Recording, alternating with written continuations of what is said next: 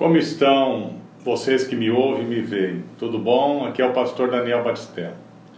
Nesses dias, as pessoas têm se preocupado muito, né? Muita ansiedade, muito medo. E muitas pessoas me perguntam, né, como pastor, pastor, agora é o fim do mundo, né? Será que agora é a hora que o anticristo vai dominar o mundo? É a hora que as pessoas serão proibidas, né, de se reunir, terão que ficar em casa, essas coisas todas. Ora, vamos na palavra de Deus para nós entendermos né, como as coisas vão acontecer até o final. O final de uma era, quando o Senhor Jesus volta na terra para estabelecer a nova era, que é um milênio. Né? Então, na verdade, o mundo não acabará. Então vamos lá em Mateus capítulo 13, diz assim no versículo 10. Mas importa que o evangelho seja primeiramente pregado entre todas as gentes. Importa que primeiro Primeiro que antes do que. E aí fala, né? Aqui é uma palavra para os discípulos e para os judeus, especificamente. Quando, pois, vos conduzirem, vos entregarem, estejais, não estejais solícitos do que haveis de dizer, irmão entregará a morte irmão, pai filho, sereis odiados por todos por amor do meu nome, mas quem perseverar até o fim será salvo. E aí fala, né? Quando vós virdes a abominação do assolamento, que foi predito por Daniel, o profeta, estar onde não deve estar, quem lê, entenda. Então, os que estiverem na Judéia, olha só, que essa palavra é específica para quem é judeu, fujam para os montes, porque naqueles dias haverá uma aflição tal como nunca houve desde o princípio da criação que Deus criou até agora, nem jamais haverá. E se o Senhor não abreviasse aqueles dias, nenhuma carne se salvaria, mas por causa dos eleitos que escolheu, abreviou aqueles dias. Então aí aparece aqueles rumores, né, de que Cristo veio, está aqui, está ali. Ele diz: não, não se perturbem com isso, porque ele virá a sua segunda vinda como relâmpago, né, que, que aparece no céu. Ora, depois daqueles dias haverá uma aflição tal que o sol se escurecerá e a lua não dará sua luz, e as estrelas do céu e as forças que estão no céu serão abaladas. Então verão vir o Filho do Homem nas nuvens com grande poder e glória. E ele enviará os seus anjos e ajuntará os seus escolhidos desde os quatro ventos das extremidades da terra até a extremidade do céu. Muito bem. Então é o seguinte: ainda não é o tempo da grande tribulação. Por quê? Porque, primeiramente, o Evangelho tem que ser pregado. Nós aguardamos um reavivamento. Tudo que está acontecendo agora é apenas uma pequena amostra grátis, ou seja, é uma pequena aflição.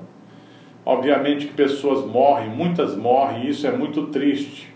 Mas comparado a outras pestes da história, essa não é das piores. Nós tivemos a peste negra, que matou um terço da Europa. Nós tivemos a gripe chamada espanhola, que matou milhares, milhões de pessoas. A varíola matou milhões de pessoas, sarampo e outras, né, pestes do, no Velho Testamento que nem nome tinham. Então veja que essa é mais uma, né? E só que tem chamado muita atenção do mundo e com certeza estamos tomando todos os cuidados, devemos ter todos os cuidados, se isolar por um tempo e tudo mais. Mas isso vai passar. E logo que passar, Deus tem prometido um reavivamento. Esse tempo é de quebrantamento, é de entender a nossa fragilidade, que nós precisamos mesmo depender totalmente de Deus, porque a ciência é limitada, a tecnologia é limitada, tudo que o homem faz tem limite. E quando chega no limite, nós recorremos para quem? Para uma força maior, que é Deus, obviamente. Então, Jesus mesmo falou: sem mim nada podeis fazer.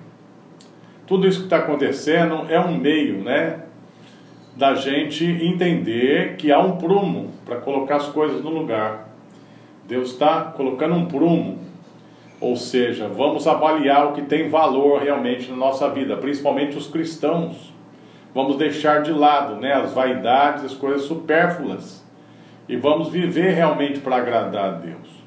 Então esse reavivamento ele começa E haverá um mover em muitas nações, milhões se converterão no mundo todo. Haverá esse grande movimento do Espírito e já começou, sabia? Já começou.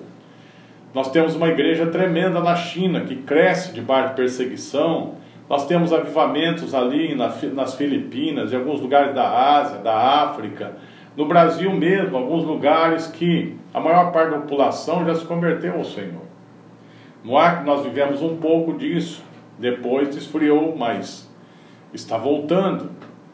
Então veja bem, em determinado momento, porque a igreja é vencedora, a igreja é fiel, ela vence o mal. A igreja fiel, ela destrói as obras das trevas. A igreja fiel, ela se corrige.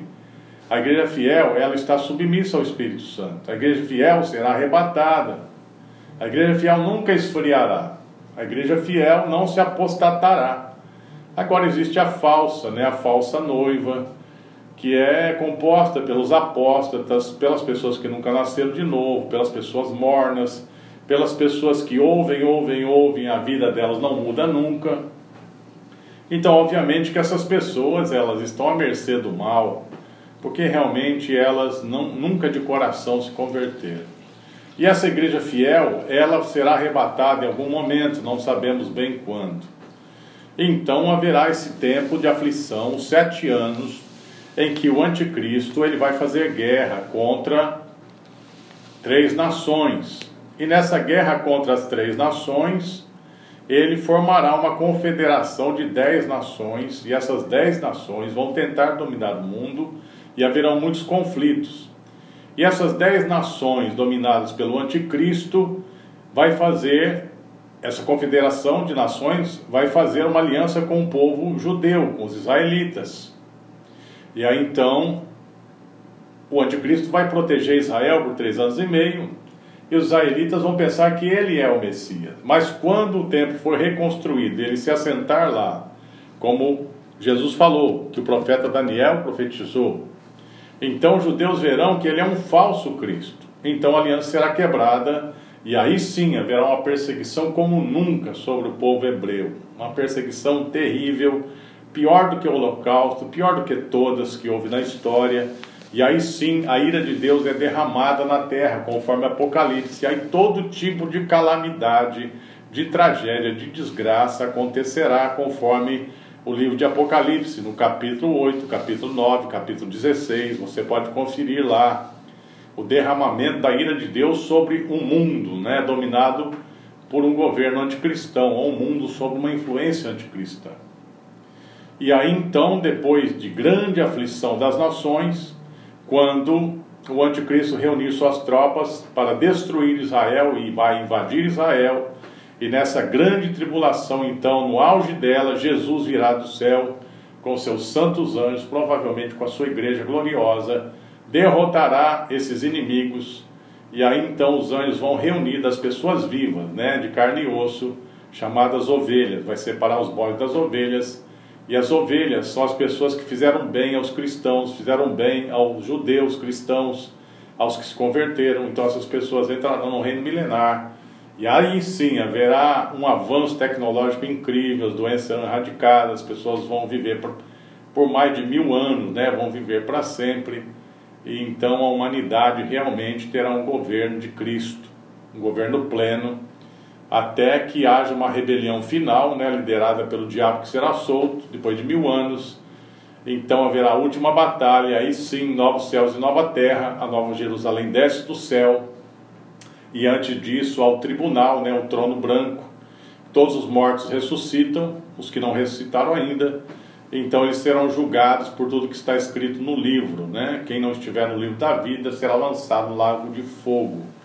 E aí então todos aqueles que são remidos, eleitos, a igreja, todos os salvos, todos os tempos estarão na Nova Jerusalém, numa terra transformada, novo céu e nova terra para sempre e sempre. Então não há motivo para você se desesperar se você é de Deus, né? Isso vai passar e nós vamos viver tudo que Deus tem para nós. Então, leia a Bíblia atentamente, entenda. Diz: importa que o Evangelho seja primeiramente pregado a todas as gentes, a todas as pessoas do mundo.